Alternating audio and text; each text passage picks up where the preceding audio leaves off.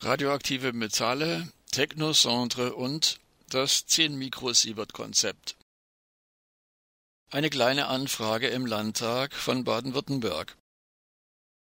Die baden-württembergische Landtagsabgeordnete Gabi Rolland, SPD, aus dem Wahlkreis Freiburg II, hat einige Argumente der Anti-Atom-Bewegung im Dreieckland aufgegriffen und eine kleine Anfrage an die Landesregierung gerichtet.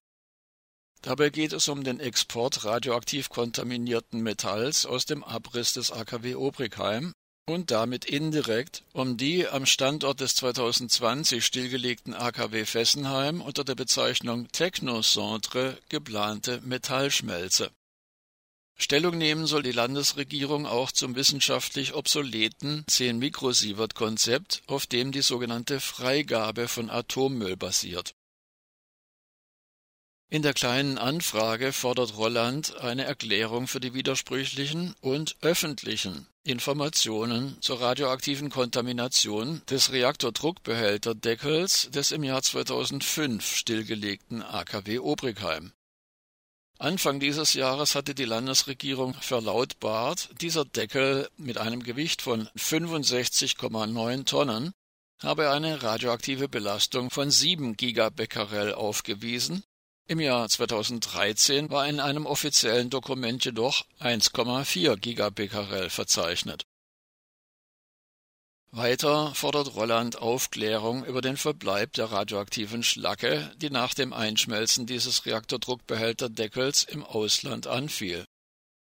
Nach Angaben der Landesregierung wurde der Atommüll zum Einschmelzen in die USA exportiert.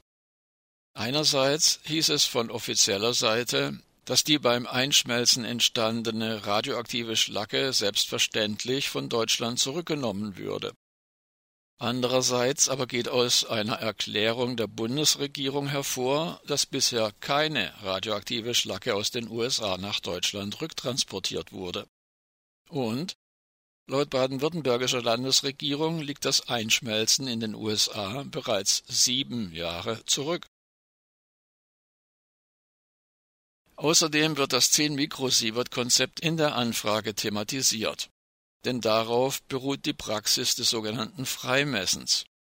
Auf dieser Grundlage kann radioaktiv kontaminiertes Metall und auch Beton und andere Abbruchmaterialien als, also wörtlich, radiologisch unbedenklich freigegeben und aus der Kontrolle entlassen werden.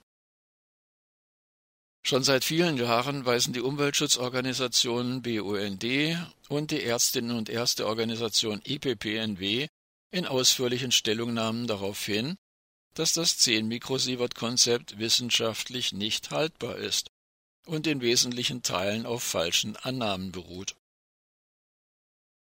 Die Anti-Atom-Bewegung im Dreieckland bittet um weitere Unterstützung beim Sammeln von Unterschriften unter die Petition an den Deutschen Bundestag zum Stopp des Exports und Einschmelzens von radioaktiv kontaminierten Metallen. Zum Online-Unterzeichnen findet ihr die Petition leicht bei der Eingabe der Begriffe Stopp, Export, Metalle in eine Suchmaschine.